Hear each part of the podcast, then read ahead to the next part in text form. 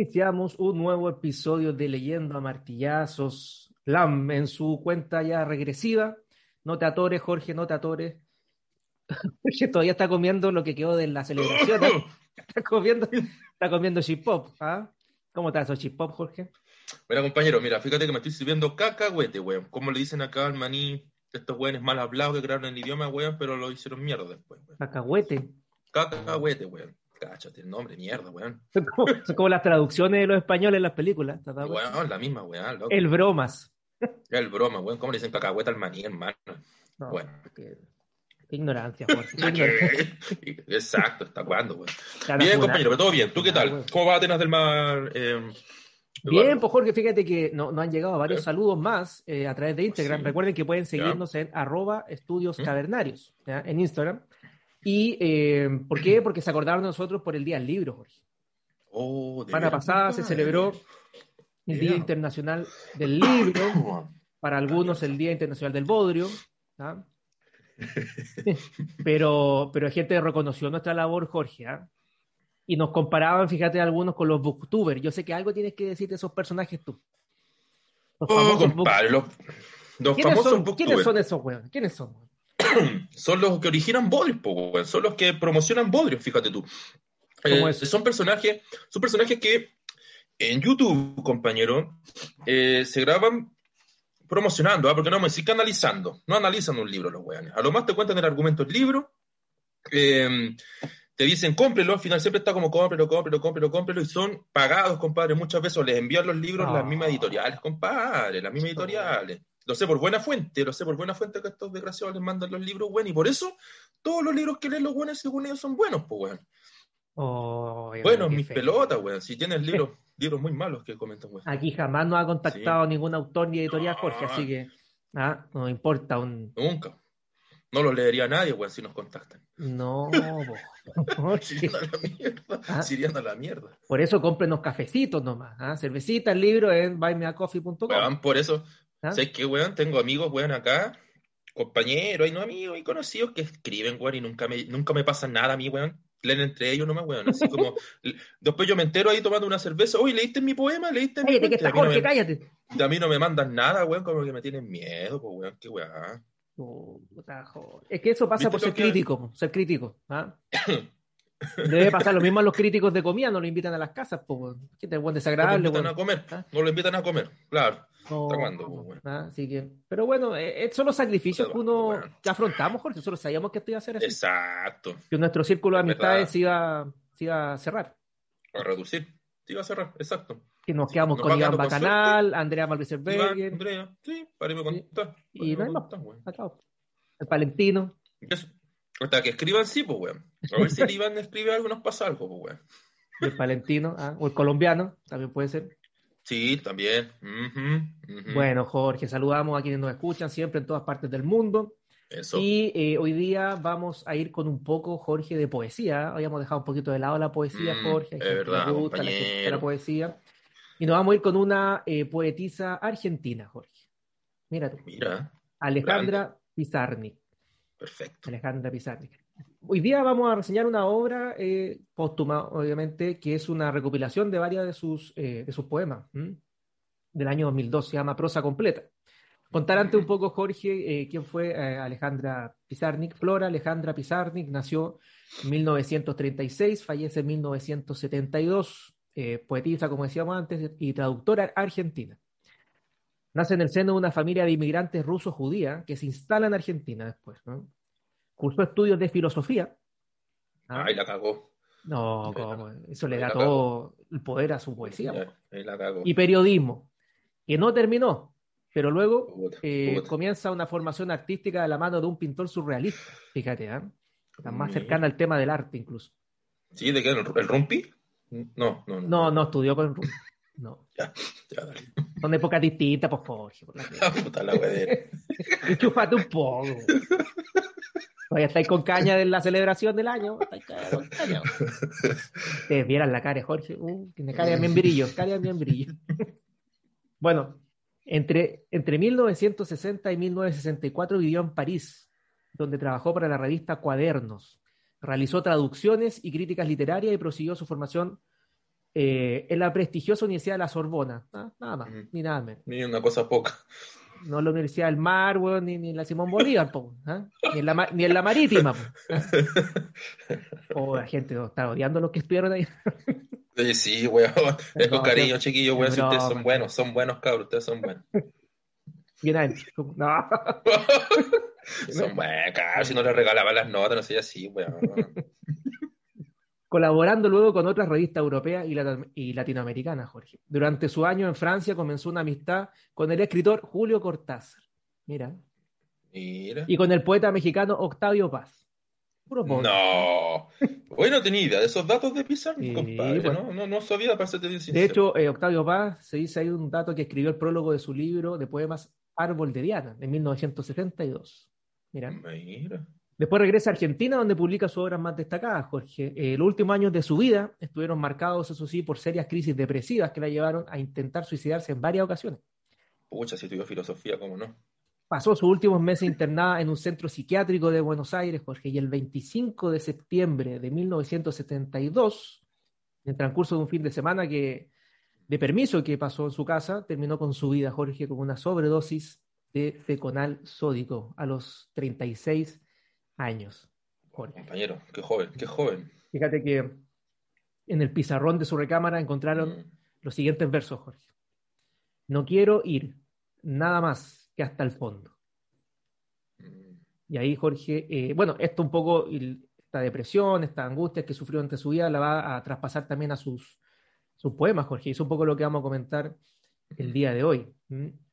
Su obra lírica, para finalizar esta introducción, comprende siete poemarios: La tierra más lejana, La última inocencia, Las aventuras perdidas, Árbol de Diana, Los trabajos y las noches, Extracción de la piedra de locura y El infierno musical, Jorge.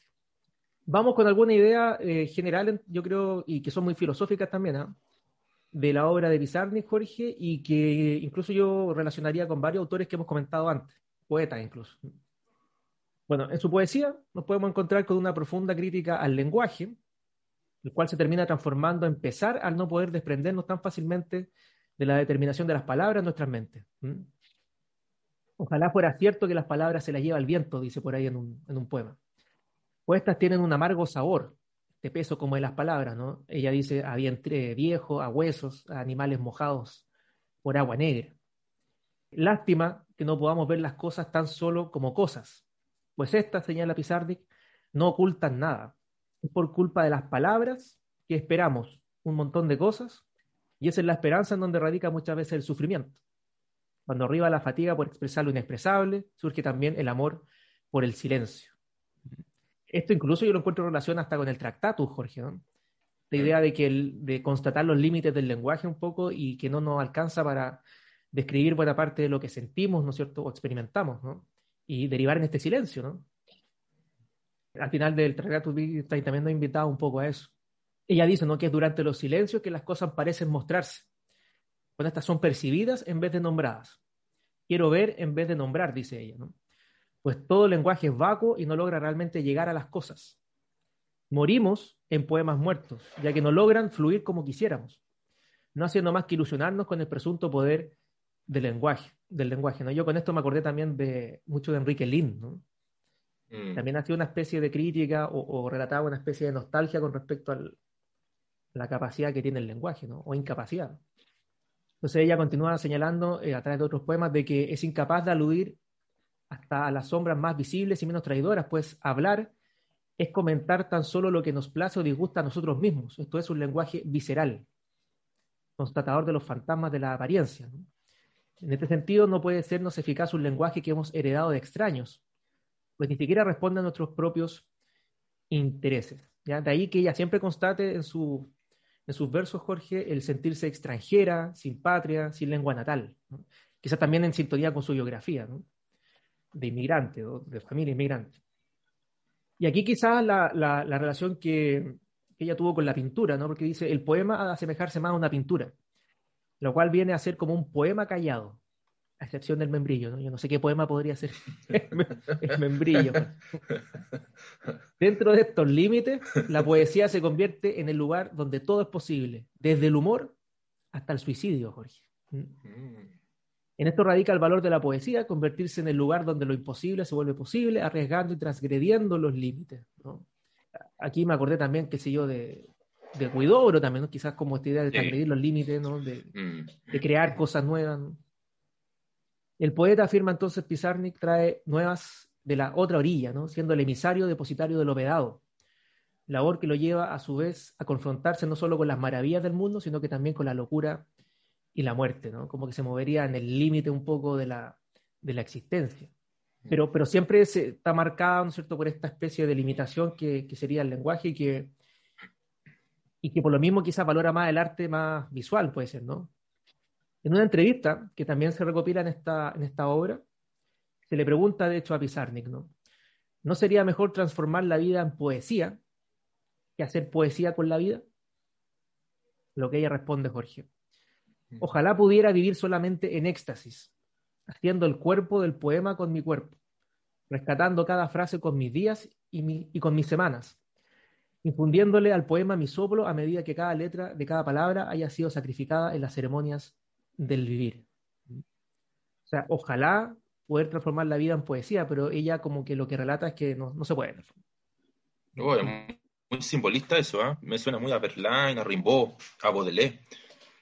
Qué bien, weón. Así que una obra, Jorge, poética muy, muy interesante, que nos relata el lado quizás menos bello de, Mm, de la vida, pero que también es muy real, pues muy existente, Jorge. ¿no? Exacto. Oye, compañero, ahí mencionar que yo siempre he constatado, compadre, que la buena poesía, como la que estás comentando tú, una, una gran poeta, eh, siempre los grandes poetas y las grandes poetas como Pizarnik, Mistral, entre otras más, eh, siempre van a tratar el tema del lenguaje, weón. Es como que es un tema clave para ellos, ¿ah? que hay que Mm. a los que nos escuchan, por ejemplo, incursionando en la poesía, yo creo que si se ponen a leer estos grandes poetas van a llegar siempre a, a ese punto. ¿ah? Lo tenía de Roca, que aquí lo hemos tratado a Huidobro, Sí. a Parra, que en algún momento también lo, También. lo, lo- lo tra- lo También. trajiste tú, etcétera. Tienen ese tema como impregnado, ¿ah? que la que poesía no es solamente escribir en verso hacia abajo y lanzar ideas, sino que también ir filosofando con respecto a la herramienta de trabajo Sí. que tienen ellos, porque es el lenguaje.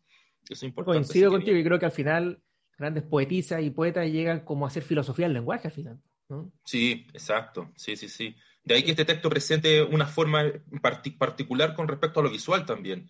Y ahí, eh, porque justamente jugar con el lenguaje, fíjate, es como evidenciarlo, es como yo voy a tratar un texto en específico que interesa demasiado cómo se construye a través del lenguaje, más allá de los otros tipos de textos. ¿ah? La poesía, genial. A mí que me encantaría, por ejemplo, que volviera nuevamente la rima, compañero, el, el verso con rima, la métrica, donde la musicalidad también se juega con eso, para que se vuelvan a sentir también las nuevas generaciones que la poesía también tiene ese juego. Pero bien, Jugar con el lenguaje, ¿no? No solamente. jugar, jugar con el lenguaje, Claro. claro. Oye, qué bueno también la analogía que hacías, Eduardo, con la pintura, que hace Pizarnik con la pintura. Yo también soy un convencido de que la, muchos creen que la poesía se acerca más a la música. Yo soy un convencido que se acerca mucho más a la pintura, compañero. Por las Sí, bueno, que ella tuvo estudios con, eh, con el surrealismo también.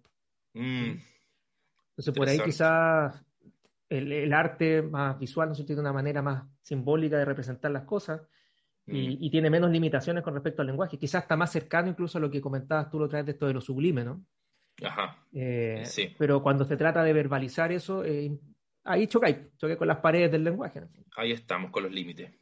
Así que, obra más que recomendada, Jorge, No, buenísimo, Eh, buenísimo. cualquiera su poemario y esta prosa completa que resume varios de, de ellos, Jorge. ¿ah? Así Gran que, poeta, compadre. Gran poeta. Ahí, bien, bien por los argentinos, compadre. Tienen buenas letras. Los vecinos ahí. Sí, así que prontamente eh, empezaremos a leer la poesía del, del antipoeta maldito, Yegua, Calé, el que no arde, El, el que arde, a veces ardo. por dentro y por depende. fuera. Por, Por dentro y por fuera, a veces ardo, weón. Es que al lado del Palentino imposible, ¿ah? imposible de arder. No, así es tan rico, weón. Con ese sabor, te despierta con el sabor en la mañana. Oye, Despertar. tío, oye, tío. Comete un hornazo, tío, comete un hornazo. Algún día te voy a mandar uno, oye, te voy a mandar un hornazo un día vaya, compadre. La gente, la gente no sabe, ¿ah? pero Jorge ya está hablando como zamorano en España. Sí, pues Sí, se le pegó el acento, lo que pasa es que lo disimula acá en LAM, pero el día a día, Exacto, pues bueno. Iván Zamorano, ¿ah? en los 90. Iván Zamorano, yo ceceo, yo ceceo, tío. Oye, agradecer, Jorge, a quienes nos escuchan, nos soportan. Nos agradecer. Agradecer, Agradeceos. tío. Ah, Hostia, bueno. Oye, y contar, antes de despedir este episodio, Jorge, que el fin de semana, Eso. en un nuevo episodio de Late nos visita por primera vez un Gabriel. Gabriel De Salazar. Gabriel Salazar, ¿no? Ese sí. sí. No, No, puta la wea. Julio Pinto. No, tampoco. Puta. Ya, viste, weón, no tenemos presupuesto, weón.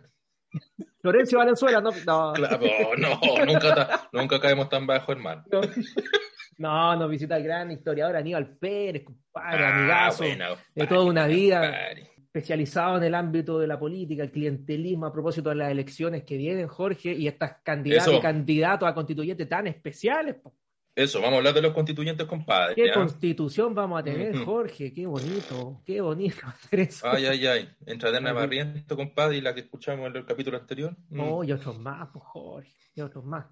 Así que bueno, los invitados, invitados a ese fin de semana con las piscoritas que Jorge no, no tiene, pero te las imagina. ¿ah? Sacaré mi cervecita igual, compadre. Y el hip hop. Así Oye, sí, Jorge, dale las gracias a los que nos han mandado saludos, compañeros. ¿ah? Gracias a los chiquillos que, y las chiquillas que nos mandan saludos, compadre. nos dan- todas, nos todas dan las ganas-. Nos dan ganas de seguir con este proyecto. Nos dan ganas. Exacto, ustedes bien. Y contratar más personajes. Exacto. Así es. Así es, Para que crezca el universo LAM. La gente lo dijo, el universo. Es un universo. Oye, qué bien, weón. Bien. Qué bien. Bueno, bien. nos despedimos. Hasta la próxima, Jorge. Que estés bien. Hasta el sábado, Lamelos. Sábado. Chao. Shaolin. Ah, bueno.